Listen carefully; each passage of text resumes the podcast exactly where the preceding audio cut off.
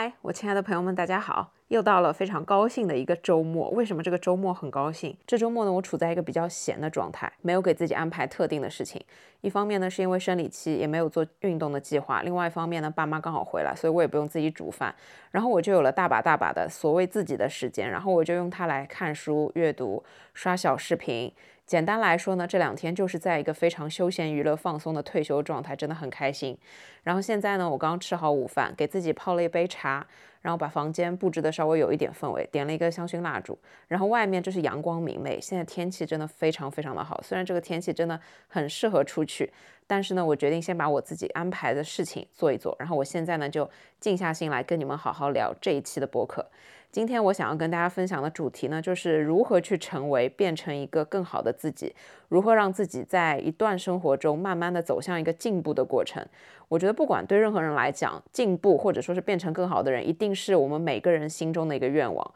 不论是成长的过程、工作的过程，还是我们任何生活中的状态过程，它一定是我们一定是发自内心希望要越走越好的，去成为一个更好的人，比过去的自己要更好。所以呢，今天我就来跟大家根据我自己的经验来分享一些我自己认为的，通过这几件事情，你可以真正的把变成更好的自己从一句口号变成一个实际行动。然后呢，让自己慢慢的成为一个比过去更好的人。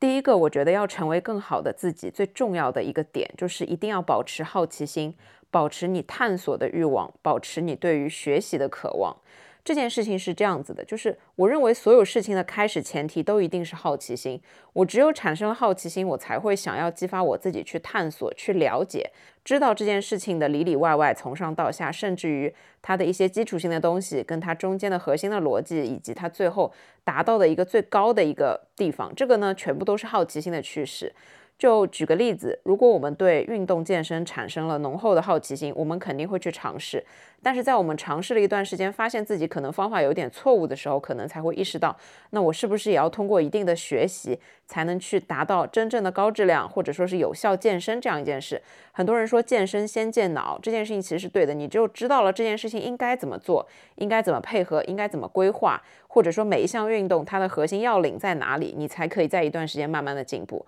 有时候我们说运动减肥。但是呢，一段时间看不到效果，可能是因为你运动的方式方法选择错误，有可能是因为你没有配合饮食等等的一系列原因。所以呢，当你对这件事情产生了好奇心，或者说当你自己停滞不前、遇到困难的时候，你才更容易去激发你自己探索的这个欲望。所以最初的，我觉得最重要的就是在生活中一定要保持一个良好的好奇心，因为你有了好奇心，可以驱使你去学习，驱使你去了解很多新的知识。不过我自己觉得，随着年纪慢慢上去，你确实好奇心呢，在某种程度上会比以前的要少很多。在我们小时候的时候，我们想要去很多的地方，想要看很多的东西，想要去尝试很多的东西，可能都没有经过深思熟虑，然后就直接就是，哎，我特别好奇，我就去做了。但是当你慢慢成熟长大之后，这一些激情澎湃的好奇心可能会少很多，你可能会更加的理性的去判断。这件事情能不能让我产生得到长久的一个价值，或者说是给我带来长期的快乐？如果它并不是只是一个一次性的东西，那我觉得不去也罢，不去研究也罢。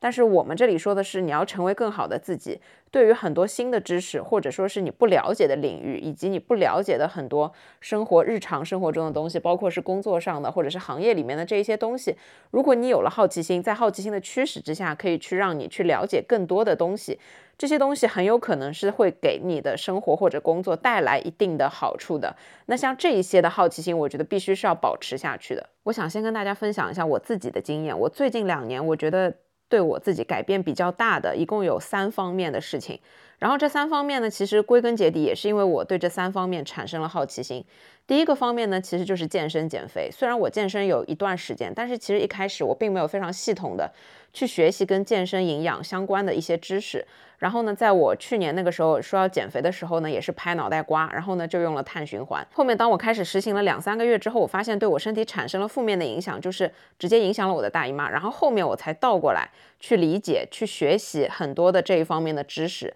然后才真的产生了一个好奇，就是哎，为什么我用了这一套东西，我的身体就有这么大的反应？然后呢，我就去研究，我就去看了健身营养相关的书，看了营养学相关的书。然后呢，我才知道每个人的个体其实是不一样的，你没有办法说一个方法它适用于所有的人。如果这个人他用了这个方法可以受这一些对身体没有任何的影响，但是照搬到你身上就不一定是这样一件事情，因为每个人的个体就是不一样的，每个人天生的情况也是不一样。所以你如果一个人说你要健身减肥的的话，你一定要根据自己的情况去设定健身，根据自己的饮食的偏好去设定饮食，这才是一套科学的方法。那首先在健身营养这一方面，就是因为这件事情让我产生了好奇心。让我有了很强大的求知欲和探索欲，还有另外一方面，我是要解决自己的问题。然后呢，我去看了很多的书，去进行了很多的学习，看了别人的经验的分享，然后在网上不停的查。几乎那一段时间上下班坐地铁的时候，我就是都在看这一方面的东西。然后呢，就利用自己碎片化的时间去看了很多的东西，然后学到了很多的东西，才终于悟出了、理解到了哦，原来我要减肥，我只需要控制热量摄入，这是一方面。另外一方面呢，搭配一些正常的健身就可以了。但是最主要的是，它需要你持续的时间很长，并不是一两周就能看到效果，你甚至要坚持一两个月。甚至更长的时间，然后有很多人把这作为自己一生的一个目标在贯彻，这样呢才是达到一个长期健康的这样的一个情况。所以就是像健身减肥这件事情，是因为对我自己来说这件事情很重要，我又很想去做这件事情，但是呢中间过程又遇到了一些问题，所以呢我想要去解决这些问题，这就激发了我自己的一个探索的欲望。然后我发现我对于研究健身或者说是。更加广泛的一个叫做营养学的这个东西，对我来讲就是兴趣会更加的大，就是我非常非常喜欢研究这些东西。一边在看的时候，我就会觉得一直在收获满满的知识。然后又会觉得说，我可以用来规划我自己的饮食，这个带给我的是一个从内而外的一种满足感。就是我不知道你们能不能理解，就是我特别喜欢看这一类的东西，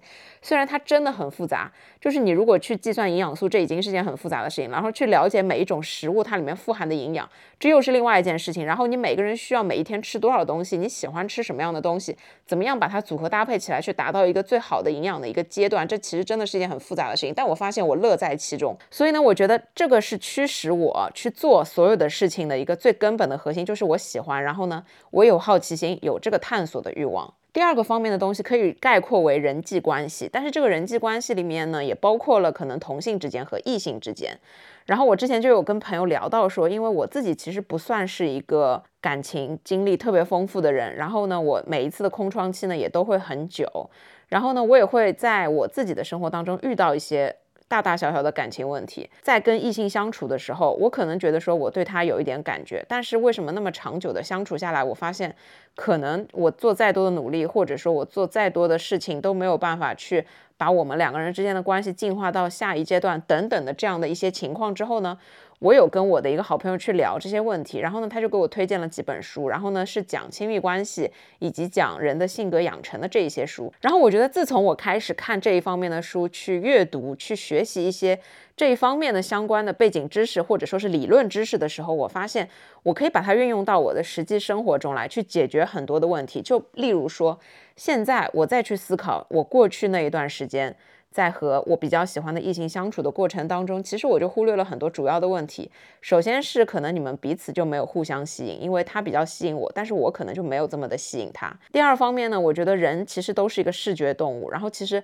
我也不是那种长得特别好看的大美女，对吧？但但是有一些人他的择偶要求，他就是要非常好看的大美女。那所以在其实一开始没有演员的情况下，你做任何的努力其实都是徒劳，都是白费的。像这样的情况，其实应该把自己的时间节省下来。关注自己，不应该再把时间浪费在这些事情上面了。第三个点就是呢，在我们相处的整一个过程中，我的相处模式越接近朋友，就是越会打破我们之间想要变成另外一种亲密关系的那个模式。就是我给他的感觉就是太像一个好朋友了，而且他几乎可以从我这边得到所有从朋友这边能得到的一切东西，他就会觉得我就是一个朋友，他给我的定性就是一个相处的很开心、很愉快的朋友。那既然他对我已经像是朋友一样的相处态度，其实我在做再再多的努力，或者说我所谓的付出，或者说是我所谓的给他提供价值，在他看来依旧是在朋友的范畴里面，所以就是没有办法去做一个本质上的改变。那在我现在看了这么多的书，跟我学习到了这么多知识之后，我才会去反观自己的人生。哦，过去的时候，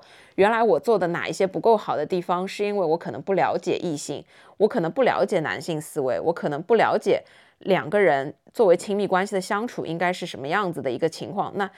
在这一个方面，也是因为我有了这个好奇心的驱使，我想要去理解另外一个层面的人他们是怎么想的，我想要去理解，比方说异性他是怎么想的，这样呢给了我自己探索的欲望。看了这些书之后，我就会觉得，哦，OK，我真的是。比过去的自己至少是有收获的。然后呢，我现在保持了一个非常理性的头脑，我可以去反观我自己的所有的问题。但，与此同时，就是我变成了一个更好的人。第三个方面，我自己觉得是我最近这两年工作的一个变化，因为我的工作属性比较的特别，我可能会接触到的工作内容，近几年就会一直发生翻天覆地的变化。可能我之前做的是采访类的工作，然后呢，做后期类的工作。然后呢，我后来又做了销售类的工作，然后现在像我比较笼统的跟大家讲，就是我做的是商务类别的工作。那这个其实就更加的复杂，就是里面又涉及到谈判沟通的技巧，然后又涉及到一些实干型的，你要去解决很多的实实在在的问题。然后包括另一方面，你除了外部的沟通，你还有内部的沟通协调，要去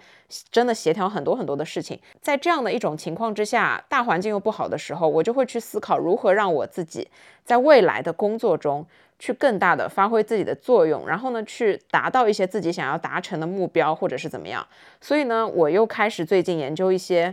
跟互联网思维，或者说是跟你的思维方法有关系的这样一类知识。然后我就在网上面去搜，然后就搜到了几本书，我最近在读。我觉得对于开拓我自己的一个思维模式，跟我开拓自己的一个可能眼界，都是有一些方方面面的。帮助我跟大家讲的这三个方面，其实它的一个基础点就是你要保持一个好奇心，你要保持一个你想要去学习的一种欲望，想要去探索这个世界，想要去了解你很多不知道的东西的这样一种原始的欲望。这个是相当重要的，因为你所有的一切知识来源，你只有是自己的驱动力，想要去做这件事情，想要了解它后面的为什么，知其然不够，你还要知其所以然，然后你才会去真正的去花时间、花精力，认真的去研究、去学习这些东西。所以，保持好奇心，无论在什么时候，我觉得都非常重要。给大家推荐一下我最近在读的三本书。嗯，这里有一个前提呢，是这样，我其实自己本身没有太多的在手机上阅读的这种习惯，我也是最近才养成的这个习惯。然后呢，我一开始搜索的所有的来源可能都是百度这一类的软件，但是后面呢，我发现如果你要有针对性的，比方说你要搜索一些跟电影电视剧相关的，我就会去豆瓣上面查。那相反的，你要知道很多真正的干货，你可能除了百科之外，还有一个。A P P 叫做知乎，就是对，这完全不是推广行为，这是我个人跟大家的分享行为。然后我发现，其实会阅读知乎的，会从里面看很多东西的人，他们的思维方式会更加的缜密一点。一方面呢，是因为上面写的都是一些偏干货的东西，它不乏那种经验啊，或者说是解决问题的一个逻辑啊，或者是怎么样。但是它更重要的是，它的东西是一套非常系统的，它会从最原始的事情开始跟你讲，然后直接就讲是什么、为什么、怎么做。最后怎么样，它都会有一个非常全套的一套东西，所以看完了之后会给你很大的收获。然后与此同时呢，我就发现知乎上面其实是有很多的东西，它是要额外付钱才能看的。于是呢，我就买了一个月的会员。有了会员之后，你其实可以看里面很多的电子书，我觉得这个其实是蛮有帮助的一个点。当然我知道也有很多人用微信读书，然后微信读书好像也是免费的，但是我只是觉得我在知乎上面的效率会更高，因为我可能看了一篇文章，它是别人的回答，然后呢这一个。角度或者说他讲的这个内容就是我感兴趣的，就是我想要知道的。然后他下面呢就会推荐相关的很多书籍，这样就会省去我很多做筛选的时间嘛。所以以先跟大家分享我最近已经读完的一本书，它是讲亲密关系的。如何拥抱一只刺猬》这本书很短，我可能花了一周多的时间就看完了。它主要讲的是恋爱与婚姻中的人格识别、接纳与付出。然后这本书它涵盖了九大人格人性，然后围绕每一种人格类型介绍这些人格在亲密关系中会有怎么样的表现和感受，他们的恋人会有怎么样的表现和感受。如果你遇到的亲密关系是这一类的人格，那你应该要怎么做？所以这本书其实它不是很长，但是它写的就是还比较好读，然后就比较能让你理解很多各种各样的人格。这一本书我觉得可以说是入门级别的，对于你识别亲密关系、识别你的另一半他是怎么想的以及怎么做，可以有一点点指导的意义。第二本书呢是我现在刚开始读的，它叫做《认知驱动》，它讲的其实是做成一件有价值的事，成为一个有价值的人，然后成长的根本就是要做成事情，创造价值。做到一件事是一个更高等级的成长。这本书呢，我刚开始读，主要的内容呢是和大家一起探讨如何通过创造个人价值，获取人生的成功、幸福和意义。我觉得这种书看多了之后，会打开你自己的一个思维方式，这个还是挺重要的。第三本书是我看了这个人的一个回答，然后他推荐的《认知颠覆》这本书的介绍呢，他是说对困境的错误认知，可能你面临的困境本质都是你选择的问题。然后呢，对意志的错误认知，如果你用意志力来完成自我突破，那你可能还停留在初级水平。然后呢，对自律的错误认知，自律的本质是机械思维，只是一种沉浸在自我满足感中的状态。就是这本书呢，它其实是互联网思维的一本书。然后呢，它上面介绍写的是会颠覆你过去的认知，重重塑思维，让你与这个世界重新连接。因为我觉得现在互联网时代嘛，互联网那么发达的时候，我们。无时无刻不知不觉的都在接受新的信息，但是看到或者说是有接收到这么多海量信息的时候，其实你自己的思考方式就变得更重要了。你必须要自己去分辨很多的东西，你必须要靠自己的大脑去理解，然后再去创造自己独立的一个思考的方式，这个是很重要的。所以呢，这三本书是我最近就是在读的，跟大家可以分享一下的书。第二点呢，我觉得很重要的是保持你学习的频率。就跟刚刚这一点其实是连接在一起的。保持学习的频率这件事情，在我看来，我自己觉得说我不是一个非常热衷于学习的人，因为我工作生活其实也都很忙，我没有办法做到每天都花时间去看书，每天都花时间去学习。但是你会发现，其实学习是我们从小到大一直以来被。教育，然后就是被培训培养的一个技能，它其实我们每个人都是有这个技能的，只是说我们每个人对于学习最后达到的效果可能质量啊会不一样。但是我们其实每个人都是会学习的，我们也都知道学习是一件什么样的事情。然后越是在我们工作生活很忙，或者说已经成年了这个状态的时候，我依旧觉得你还是要保持学习的一个频率。一方面呢，是因为这个社会一直不断的在发展，这个社会发展的脚步。我们根本就赶不上，但是呢，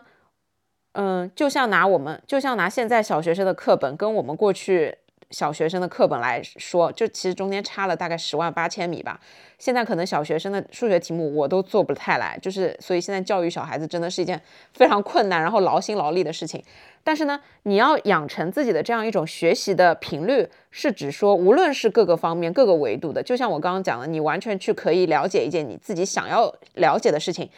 学习这件事情，它没有任何的高低贵贱，不是说你今天喜欢看种花种草的视频就不值钱，一定要去看经济学、比特币这一些东西才是更好的，没有这样的一个说法。只要是你自己感兴趣的，只要是能促使你想要去学习的这样的一个方向，都是很好的。我只是说，保持学习的频率是指。呃，我们虽然没有办法做到每天都在保持学习的状态，因为其实学习它一定是要有一定的时间的，以及你一定要给自己留出一个思考复盘的时间。所以说，你每天花五分钟学习，哎，我当然觉得这个很好。但是呢，我每次读一本书的时候，我可能都先要花一两分钟的时间去想一想我上次读到哪里，然后呢去回看几页，稍微的回顾一下，然后我才可以真正进入开始接受新知识的一个阶段。然后当我开始读这本书的时候，我可能读一两句，我还要停下来想。你想他这句话什么意思？我如果这一遍读不懂，我还要读个两三遍，甚至去自己脑子里面反反向的思考一下，给他找一点特定的例子出来，哦，我才可以真正的去理解这件事情。那么显然，你每天只有五分钟、十分钟的这个时间是不够的，五分钟的时间只够你可能看一篇微信的长的文章，然后去理解这个过作者的观点。但是呢，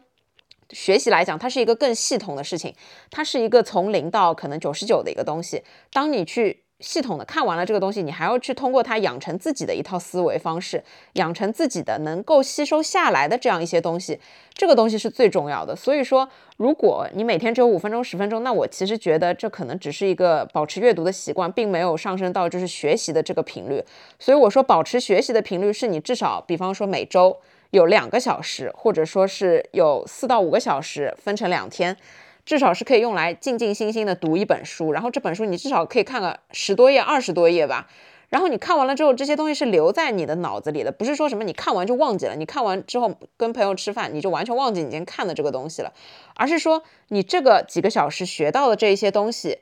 它是可以留在你的大脑里，转换成你自己的知识的海洋库里面的一个东西。然后，当你下一次跟朋友可能聊到这一方面的东西，哎，你可以拿出来讲，可以拿出来两个人探讨，拿出来用。我觉得这个才是最重要的。所以，就是保持学习的一个频率，这个很重要。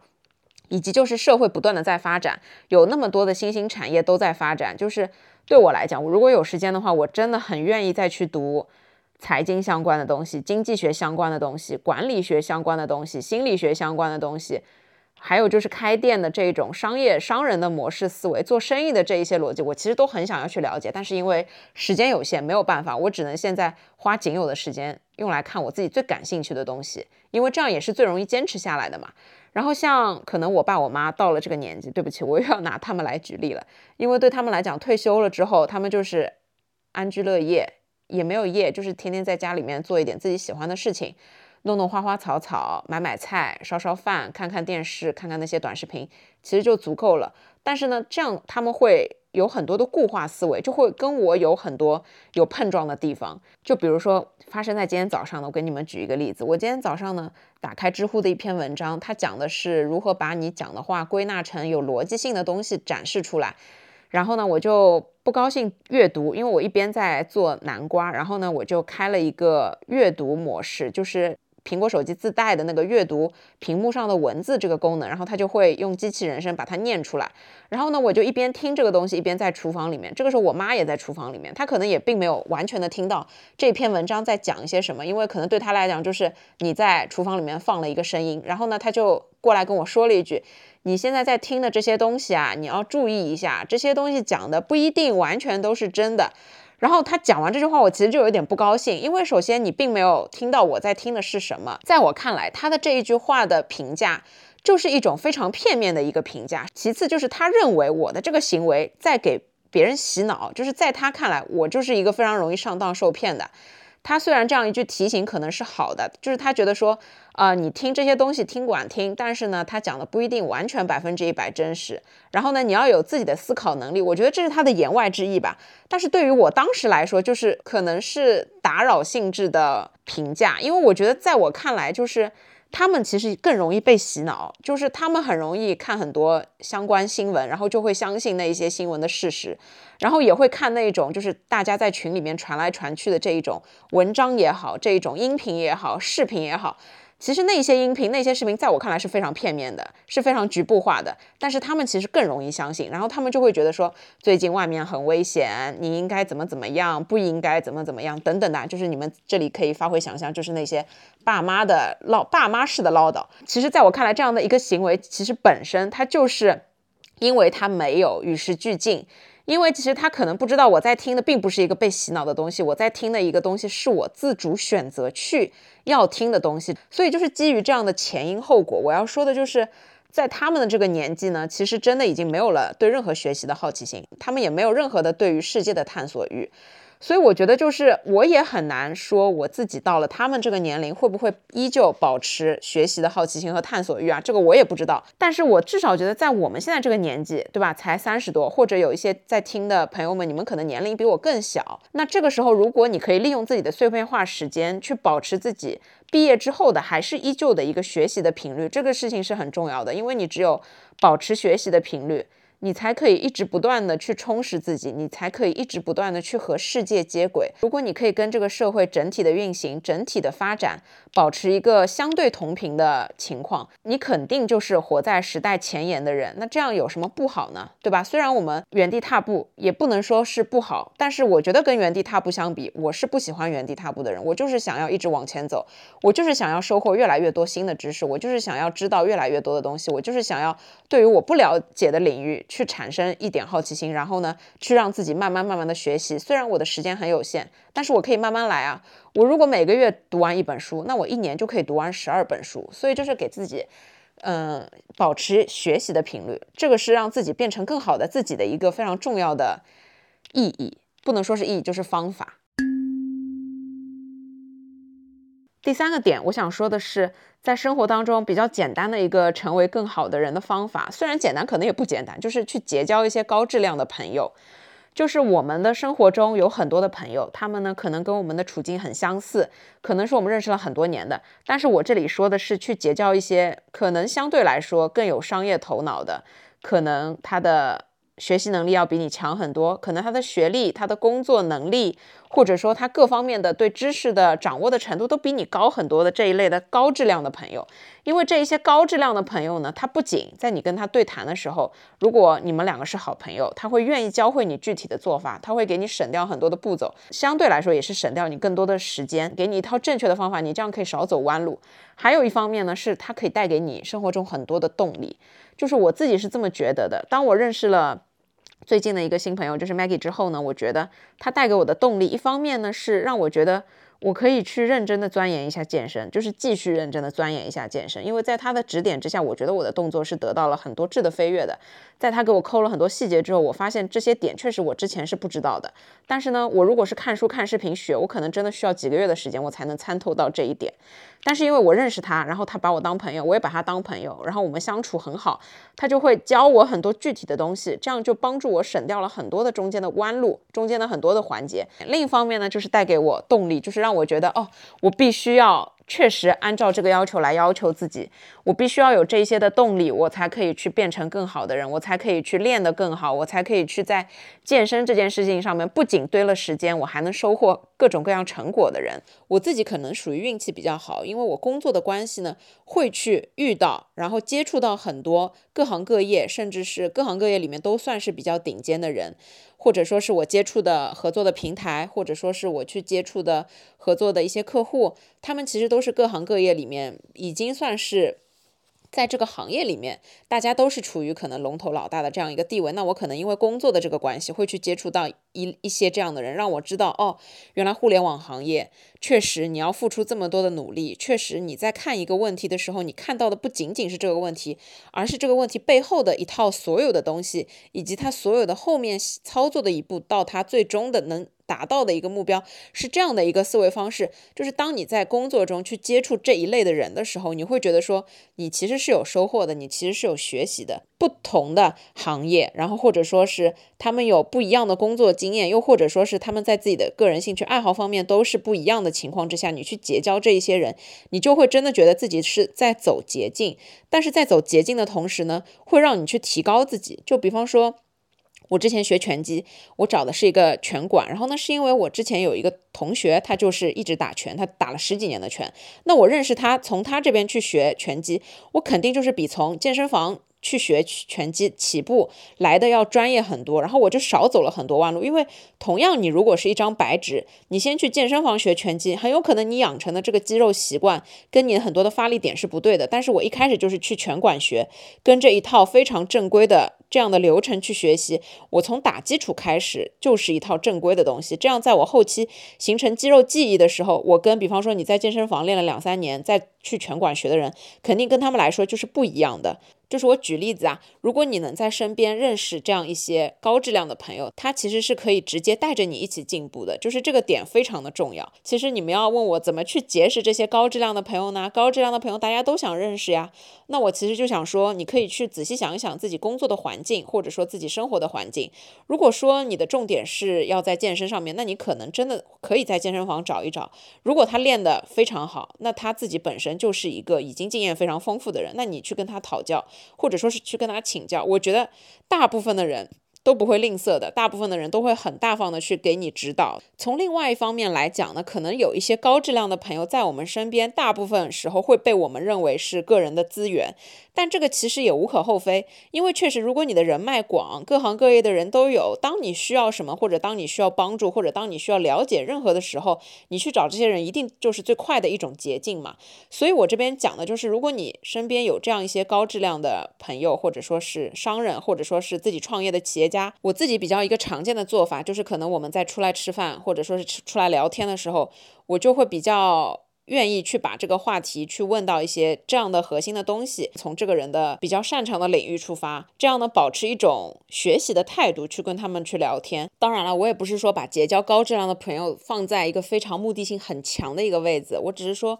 当你的生活工作中可能出现了这样的一类人的时候，他们确实是各方面都比你优秀很多，或者说他们在某一个领域取得的成就你真的非常认可的时候，就是可能给自己。一点机会去跟他们深入的接触一下，与其是吃吃喝喝玩乐的局，或者说一个人在家刷刷视频的局，不如尝试性的跟这些朋友可能出来聊聊天呀，就喝杯咖啡啊等等的，就是尝试这样的一种聊天的氛围。我的这个点想要说的呢，就是从这一些高质量的朋友身上去找到一些学习的可能性，然后让自己产生动力，或者说是可能的会让你在某一方面的知识领域走一些捷径。就比方说。我没有办法了解区块链这个东西，那我如果去问一个搞经济的朋友，他可能三五分钟跟我讲完了，我就哇一下大彻大悟，可能通过他的嘴，他的一套思维方式跟我一讲，我就明白了。但是如果我自己去了解区块链，我可能看个视频要十几分钟，我看个书要花更久的时间。差不多是举这样的一个例子，相对于一些普通朋友来讲，去结交高高质量的朋友，一定是生活中更需要追求的一件事情，也是让自己去变得更好，收获。各类知识，或者说是收获学习的动力，对我来说很重要的一个途径。第四点，我想要说的是，下定决心去改掉自己不好的习惯，这个真的很重要。这个是成为最好的自己、更好的自己，可以说是最简单的一个方法。因为只要你改掉了过去自己不好的一些习惯，你就是在变好。但是呢，这一点往往很难做到。要改掉一个自己不好的习惯，首先它本身就是一件很痛苦的事情，它是一件违反常规，它是一件跟你本能相悖的事情。因此呢，最重要的是下定决心去改掉这个不好的习惯，而且你必须要从本质上去改变这个习惯，才是真正的改掉了这个不好的习惯。举个例子，我真的很不爱整理房间，就我之前整理的时候呢，经常会把所有的东西堆到。一个我看不见的地方，就是我自认为房间这样就很干净了。但是其实这就是不是从本质上去解决这个问题。如果要从本质上去解决，我不喜欢理房间这件事情，只有给自己定好时间，固定的时间，然后固定的频率、次数去把房间整理干净，而且并不是把东西堆到你看不见的地方，而是把脏的扔到洗衣机里，干净的收到橱里面，橱里面不要的就扔出来，然后呢把灰擦干净，然后把所有的东西物归原位。这样才是一个真正的整理的方法，然后才是一个从本质上去解决问题的方法。又比方说，我其实是一个比较拖延的人，我也不知道 是什么时候开始形成，就不是工作上面的那种拖延，而是我在处理所有工作之外的我自己的事情。其实我自己的有很多事情也是有一部分自己的工作在这个里面，然后我就是在处理我自己事情的时候，我其实是一个比较拖延的人。举一个例子，我每周要录播客，那我可能说，我这一周末，我好不容易到了周末，我一定要出去玩耍，然后呢，我要和朋友出去喝咖啡，我也想要去健身，然后我还想要去这一家餐厅吃饭，然后我又想跟朋友去小酌一杯，那这样我七七八八排了之后，我发现我的周末根本就没时间录播客，然后我就想说，那要不这样子，我还是我周日晚上要发，那我最迟就是在周日的晚上。八九点钟去录播客，哎，那这样的话我又可以玩，我又可以这样，但是往往可能我因为。玩的关系，可能由于人累的关系，可能由于到了家各种各样的关系，就算到了这个时间节点，我依旧没有任何的状态去录这这个东西，那我最后可能就决定，哎，算了，我就这一周放弃播客，我就不录播客了。这其实就是拖延导致的一个很重要的问题。那如果要解决这个问题，最本质的方法是什么呢？其实就是应该给自己留出正常的时间来录播客，并且从本质上解决，就不要给自己的周末安排这么多所谓的玩乐的时间。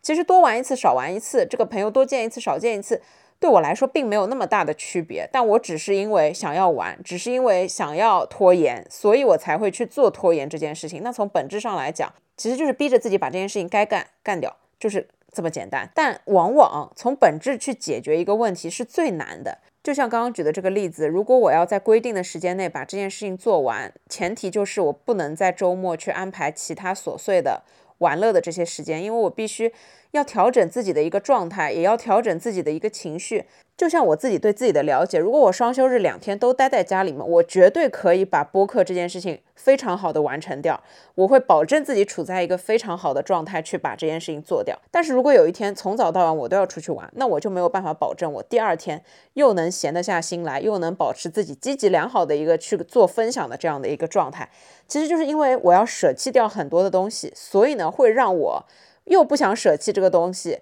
最后我就只能用来拖延，所以从本质上去解决一件事情，一定是你要放弃掉很多的玩乐，放弃掉很多快乐，或者说是你想要去做的事情，然后呢，逼着自己去把这件事情给做掉。我再给你们举一个非常大家容易理解的例子，我们知道夏天大家很容易说有湿气太重的时候要祛湿，然后呢，一说到祛湿，所有人想的就是你喝一点红豆薏米水，就这个问题。我之前去咨询过我认识的一个中医，他就讲出了一套非常有道理的话，就是如果你真的要祛湿，首先你喝红豆薏米水，它已经是在一个后阶段起到辅助作用的事情了，也就是说你身体里面已经有很重的湿气了，你才需要去喝红豆薏米水，相帮助把这个湿气排出来，对吧？但是其实我们理论上讲的祛湿不应该从后面开始做，而是应该从本质上来做。那我问他怎么从本质上做到祛湿呢？他说。首先，你如果冷饮吃的太多，你如果夏天空调吹得很凉，然后你又是穿短袖短裤，那这样的话湿气就本来就很容易进入到身体里面。那这样的话，你如果时常处于这样的一个状态，你的湿气是去不完的。所以从本质上，你要解决祛湿这件事情，首先要么就是在空调。房里面稍微穿的不要这么的少，或者呢，你就是把空调的温度不要调到低于二十五度以下，你就调到二十六度、二十七度。还有另外一方面呢，就是在夏天这种时候，不要把冰的东西喝的太多，因为这一种东西喝的太多了，身体里面外面又很热，里面又很冷，这种时候肯定会产生一定的湿气。祛湿你要从本质上去改变才是祛湿。那所以我想要说的就是，你很多的坏习惯，你不能从表面的去。改变它，因为这样是改变不掉的。你一定要痛下决心，从本质上去改变这个坏习惯，这才是真正的把自己变得更好。通过我自己的感受，我觉得改掉坏习惯跟你养成一个好习惯这两件事情的难度其实是差不多的。但是这两件事情呢，都有一个好处，就是会让你觉得自己变得更好。所以，与其说你不知道该养成哪一些好习惯，你可以从自己的坏习惯开始下手，开始思考一下怎么样去从本质上解决这件事情。因为一旦你改掉了某一些坏习惯，你真的会觉得自己的人生得到了升华，会觉得自己的生活好像真的有质的飞跃。就像，呃，虽然睡觉流口水不算是坏习惯，但是我自从改掉它之后，我真的觉得我人变得更好了。就是你们可以懂吗？这种感觉。第五点，我想要说的是，遇到问题不要被情绪左右，学会换一个角度去看待。因为情绪大部分的时候根本就不解决问题，它反而会让你陷入越来越多的矛盾、焦虑、不安这种情况里面。遇到问题不要被情绪左右，这件事情听起来很简单，但是做起来真的非常非常非常非常的难。我自己凭良心讲，我过去也不是一个脾气很好的人，我过去也是一个情绪说爆发就爆发的人。嗯，其实现在也是，但是现在就是看事情吧。就像我刚刚跟你们讲的，今天早上这个事情，我其实就有一点不开心，我就跟我妈稍微可能嗓门扯了那么一两句，然后呢，她就说那我不说了，反正最后就是这么的不是很友好的那个结局啊。然后后面一直到吃饭的时候，我就讲两句话，然后才稍微的有一点缓和。因为就是我跟爸妈中间又是分开住，然后最近又住到一起，大家的可能很多的生活习惯是不 match 的，然后你就会因为一些很小的这种琐碎的事情会发生一些这样的不愉快。但是因为是家人嘛，所以你可能也几句话也就好了。就是像遇到这样的一种情况，我也不知道要怎么表达，反正。我想要说的一个点就是，你遇到问题的时候，你先考虑的是怎么去解决这个问题，而不要你马上就情绪上头，这是非常重要的。我觉得在成年之后的一个很重要的点，我们都在说情绪稳定的重要性，嗯，保证自己时常处于一个情绪稳定的状态，是一个成年人最大的美德啊、优点啊等等的这一方面，包括是伴侣也好啊，各种方面都好。或者是工作伙伴啊，什么都挺重要的。因为其实当我在工作中处理很多事情的时候，我确实是发现了，如果在处理工作的时候，我解决的不是问题本身，而是我在爆发自己的情绪。这对于双方都没有任何的好处，甚至会让你在对方心中的形象就是大打折扣。这样他以后再来跟你对接事情的时候，其实根本起不到任何的作用，他可能都会拒绝去跟你对接很多的事情。我觉得这也跟我这两年的一个工作非常的有关系，因为我其实过去也不能算脾气特别好，我过去在亲密关系当中也时常爆发我的脾气。但是后面我发现，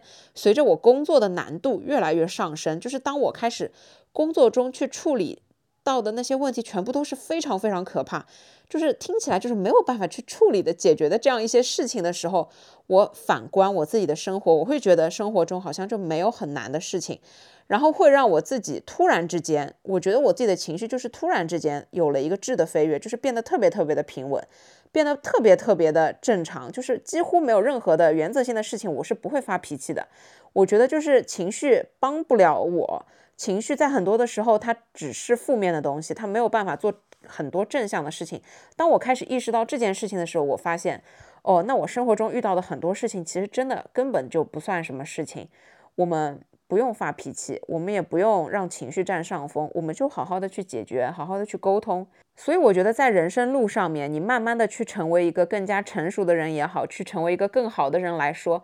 呃，在情绪把控方面，你一定要是做的比过去的自己好的，就它一定是一个进步的过程。如果可以随着年龄越来越大，你控制自己情绪的能力越来越好，那这一定是往好的方面去发展。有很多生活中遇到的琐事，你跟人产生吵架，可能说你心平气和的一句话，对方气也就消了。但是如果你也上头了，对方也上头了，两个人都在情绪的上头。高峰点做激烈的争吵，吵到后面都不知道自己在吵些什么东西，已经脱离了这件事情本来的一个逻辑了。本来这件事情可能解决方法有好多好多种，但是因为你们两个人这样一吵，吵到后面最后都不知道自己要什么，你已经不是要解决这个问题了，你们两个人就是在用情绪互相勒索对方，那这就是一件非常不值得的事情。举一个这样的例子吧，就是我之前一段时间，我们家楼上刚刚搬来这一户人家的时候。其实他们一开始一经常在家里面唱 KTV，就是那种唱到晚上很晚，因为他们就是举家一起，又有老的又有小的，一家人可能唱到晚上十一二点钟都在那边唱。然后呢，我就是在我房间透过这个天花板可以非常清楚的听到他们在唱一些什么东西。一开始的几天我真的是。不能忍受，因为我真的觉得太吵了。他们怎么可以这么开心？每天晚上都夜夜笙歌。像这样的一个情景，如果当时我给我的朋友发个消息，就是哎，我楼上的邻居在唱歌，吵死了。这个时候呢，不仅我的不开心会传递到我朋友那边去，而且我朋友收到这样的负面，其实他也不知道来怎么安慰我，或者说是解决我。然后我的这一个行为是完全没有办法解决我的这个现实问题的。但我可能当时真的已经很生气了。这个时候我们再换另外一个方法，如果我上楼敲门，把门砸开。然后呢，就跟这个邻居说：“你实在是太吵了，你能不能不要这么吵？人家还要睡觉的。”我如果是去通过吵架这件事情去跟对方去讲，首先，对方在接收到我的这么不好的情绪的时候，他的情绪一定也是不好的。不管怎么样，如果他是有礼貌的人，他可能会觉得自己欠一些妥当；但是如果他也不是那种正常或者是讲道理的那些人，他接收到这个情绪，他肯定也是会吵。那我们两个人吵到最后也没有任何的意义，因为我如果回到我的房间，他如果继续。这么吵，我也没有任何的办法，对吧？除非报警啊什么的，这个我们就不讲。下一步，再换一种思路，就是我当时是怎么做的呢？我其实就是我也上楼了，我也敲门了，但是呢，我跟他好好沟通，我说我明天早上起来有一个特别重要的会，我必须要早起。那如果你们要唱歌的话，是不是可以适当的把音量调的小一些？或者说你们下一次不要唱到这么晚，就是如果你双休日晚一点也没关系，我睡的也比较晚。但如果是工作日，你们是不是可能十点钟最晚就可以休息了，也不要弄得太晚。就是当我去好好沟通的时候，其实对方也是完全可以接收到我的好好沟通的，他也会说哦不好意思啊，那我确实没注意，然后我们以后就注意一下。就其实我当时就去讲了这样一次。后面呢，我家这个邻居就再也没有说你唱歌唱到深更半夜的这一种啊。在后面呢，风控我还去他家借了一根跳绳的绳子，因为当时没有任何运动的器械。风控结束之后，我买了根新的绳子还给他，就是中间我们相处的其实非常的融洽。就这件事情其实也是出乎我的意料，因为我原来以为说像这样的邻里矛盾是不是不可调节的、不能解决的。然后像我爸我妈当时还住着，他们就说他们唱到很晚啊什么的，你也不要去说啊，就让他们去啊，怎样怎样的。但是在我的观念里面，如果你可以好好的去跟对方进行沟通，你又不是去吵架，你又不是情绪上头要跟人家怎么样了，其实大家其实是心平气和，处在一个非常。冷静的情况下是可以相互沟通、相互理解的嘛，对不对？所以后面也确实证实了，我这么好好的沟通之后，就没有再发生过这件事情。然后最搞笑的是，在后面风控结束，我才知道我楼上的这个邻居是开汤包馆的。然后呢，我们还经常从他这边网购汤包，他们家的小笼包真的是非常非常的好吃。我讲这样的一个例子呢，就是说，当你遇到问题的时候，你先去想解决问题的方法跟解决问题的途径，你不要被情绪左右，因为情绪真的帮不到你。但真正的解决了这件事情，他才可以去真正的解决你的情绪。所以在成年人的世界里面，解决问题比情绪重要太多了。如果你可以把握好自己的情绪，我觉得你一定是成为了一个更好的人。小孩子才会乱发脾气，成年人只想着怎么去好好的解决问题，并且预防这个问题以后再发生。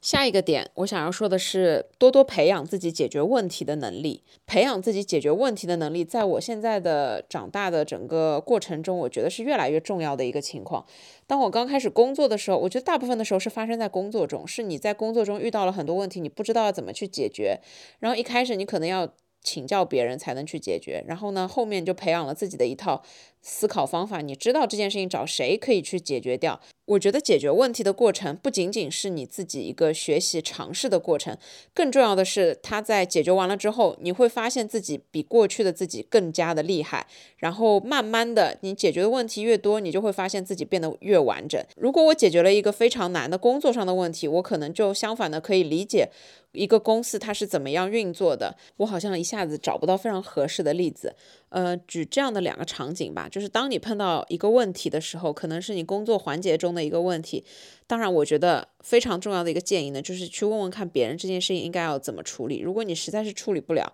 就去请示一下领导，问他这样处理好还是那样处理好。当你得到了一个确定的答案之后，你可以从这个答案里面去体会他的一个思路。这样，当你下一次再碰到相同的事情的时候，你就有了一定的解决能力。然后有一个实例是我之前碰到的，我有一次跟我的朋友们去苏州玩，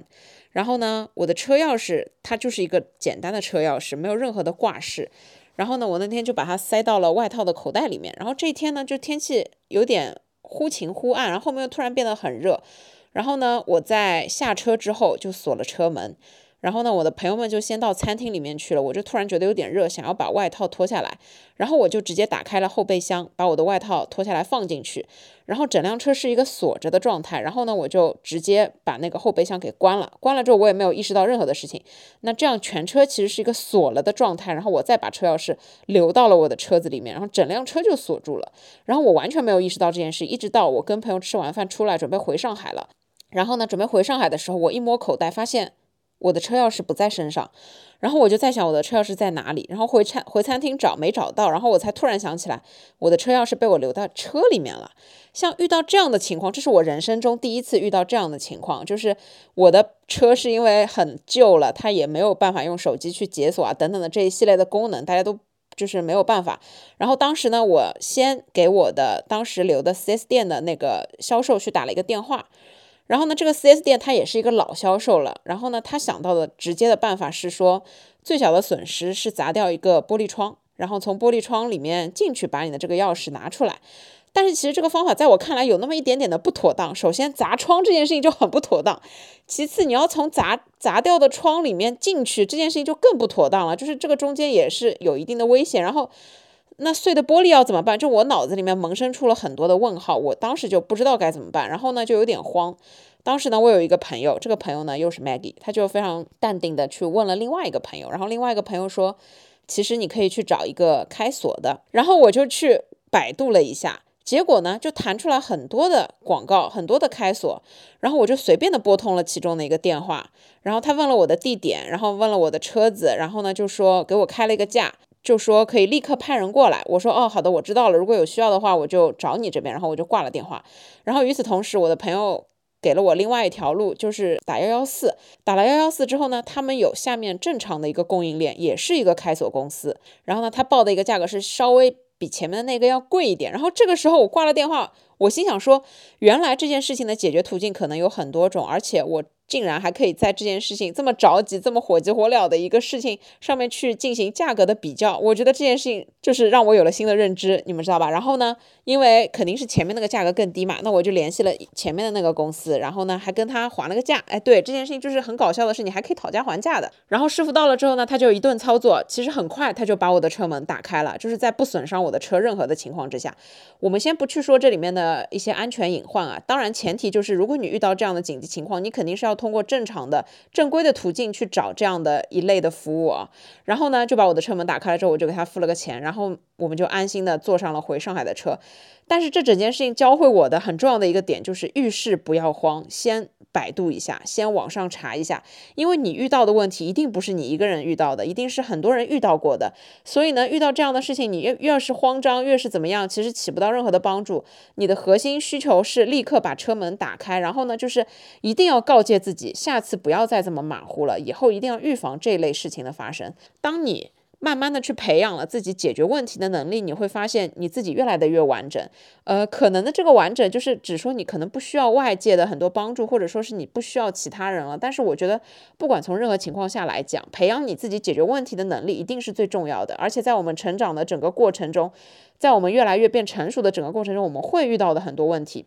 然后，如果我都可以把这些问题慢慢的去解决，培养自己的这个能力是非常重要的，一定会把你就是自己变得更好。然后最搞笑的是，我跟你们分享，自从加了这个师傅的微信之后，你们知道吗？就是像他这样的一个职业开锁人，他们也是要发朋友圈运营自己的，而且他们发朋友圈还真的很勤快，一天要发好几条朋友圈，就是早上帮人家开了个门，中午帮人家开了个车，晚上帮人家修好了一个锁，就是其实 他们那个行业真的也很卷。所以就是不管怎么样，我的人人生经验跟我碰到了很多事情告诉我的，就是遇到事情慌张。惊慌失措没有任何的用，你一定要去解决这个问题，或者说你一定要去立刻找到一个人来帮你解决这个问题，然后慢慢的去培养自己解决问题的能力，这个是最重要的。然后对成年人来说，解决问题最好的方法，一个是善后，一个就是预防。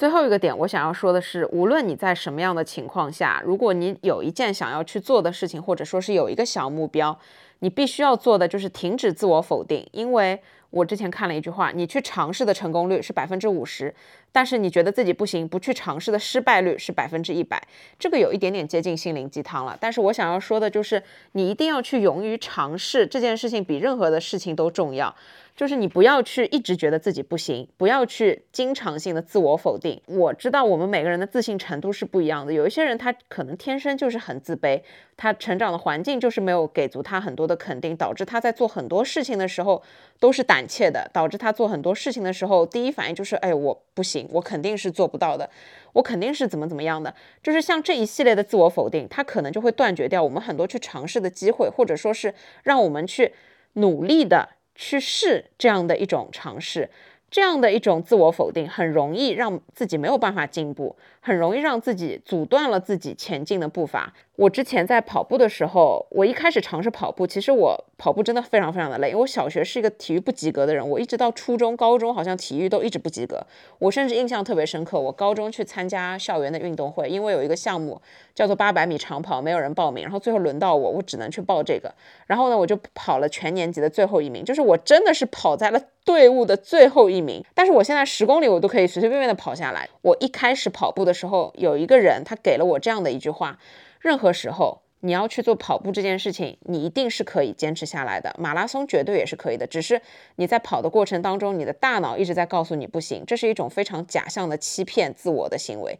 其实呢，这是一种本能的自我保护吧。我现在觉得说，如果你做一件事情一开始就觉得自己不行的时候，其实只是你给自己在找一个借口而已。所以因为这样的一句话，我当时从三公里跑到了五公里，后面跑到了六公里、七公里，最后跑到了十公里。虽然我最长的跑步成绩也就是十公里，因为我觉得一个小时已经够累的了。但我只是举这样的一个例子，如果你想要尝试去跑马拉松也好，去做任何一件事情也好，不要先自我否定，你一定要先去试了才知道，并且你在试的过程中，其实你发现。自己并没有自己讲的这么的不行。我再给你们举一个例子，就是我的副业是摄影师，但是其实我一开始的起步也只是一个。嗯，学了摄影专业毕业的一个大学生，仅此而已，没有很多的商业拍摄的机会和实操的经验。所以，当我第一次说收钱去给人家拍演出的时候，我真的非常非常非常非常的紧张。我那个紧张的程度就是紧张到我不知道自己怎么形容。我甚至。前一个礼拜就没怎么睡好觉，然后一直不停的在看网上的一些拍摄的一些经验也好，别人的图也好，一直去学习这样的一些东西。我一直其实也是处在一种自我否定的状态，就是我觉得我拍不了，我觉得我不知道能出多少的片子。但是因为这件事情，你一方面又已经接了，你虽然压力很大，觉得自己不行，但是另外一方面你又是在 push 自己去做这件事情嘛，所以当时才有了这样第一次的拍摄。然后当下拍的时候，我就特别特别特别努力。就是你们知道，一场演出你可能快门按个一百张，你也可能快门按个一千张、两千张，对吧？我当时就是特别努力，按了几千张的快门，因为我就真的是生怕。没有拍到最好的瞬间，我就生怕自己拍不出对方满意的照片，所以我真的就是很努力的在做这件事情。然后我就从那个时候开始起步，慢慢的一直到现在。虽然我中间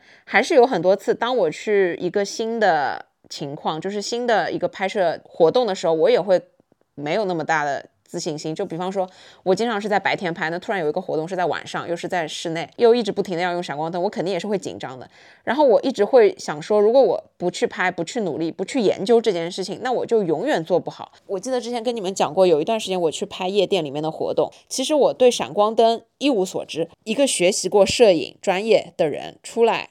你们觉得说肯定是会用闪光灯的嘛？但是问题就是我要怎么去运用活用这个闪光灯，我其实压根儿就没有自信心。然后我印象特别深刻，我就在拍摄前的一个礼拜，然后从网上开始找各种各样的教程，去看闪光灯的各种各样的说明书，然后在家里面不停的试，不停的试，在各种光线条件下面不停的试，最后我终于发现，原来我可以做到对方的这个要求，就是。我如果不停的否定自己，觉得说我就是不行，我就是不会用我这个闪光灯，我就是拍不来，我就是拍不好，那我永远不可能进步。但是我知道自己可能没那么行，但我又要去努力学习，去研究，去尝试。这整个过程我才是一个进步的。然后当我最后完成了这一个活儿，完成了这一项工作，收获了我自己应得的各种各样的价值，我才会发现，我不仅有成就感，我不仅赚到了钱，我还学习到了东西，我还比过去的自己收获了更大的成就。所以就是任何时候。嗯，不要自我否定的太过于急切，因为很多时候自我否定只是因为给自己找借口，只是因为懒惰，只是因为你想安于现状，只是因为你不想要走出自己的舒适圈，只是因为你不想要去学习新的东西。所以停止自我否定。当你去尝试的时候，你会发现这件事情的成功率其实真的还挺高的，比你不尝试的这个失败率。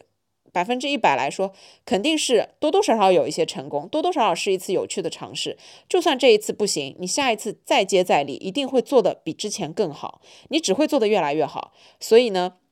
就是在自我进步这件事情上面，一定要停止自我否定。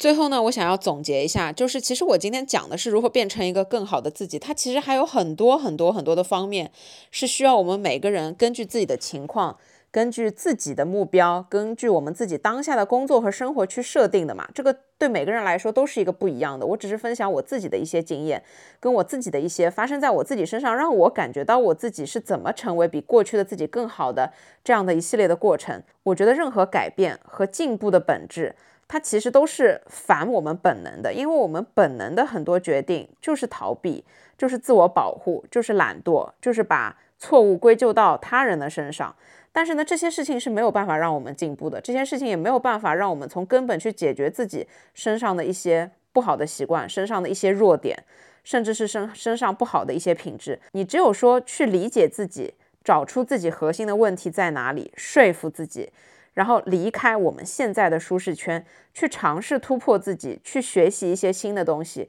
去改变自身的一些各种各样的东西，你才能去真正的完成一些事情，做成一些事情，达到一些目标，然后收获一些成就感和自我满足感，你才可以在不断的提升自己的一个好的一个过程。我最近经常思考的一个问题是，我是一个底层员工，但是呢，为什么我们公司的 CEO 他永远那么不知足？他永远是有了这些想要更多的东西，是不是因为我们的层级不一样，我们的阶级不一样，我们的大脑里面在想的东西跟我们渴望的生活不一样呢？因为我跟你们形容一下我的我们的 CEO 啊，就是他是一个住在上海豪宅里面的人，然后坐拥我们市值不管怎么讲也有好多个亿的一个公司，然后呢，我们又做了很多很多很好的作品。但是其实他其实源源不断的在给自己去加很多的工作内容，从最早的一开始我们的主营的内容，到后面又加了很多商业化的东西，现在呢他又对房地产、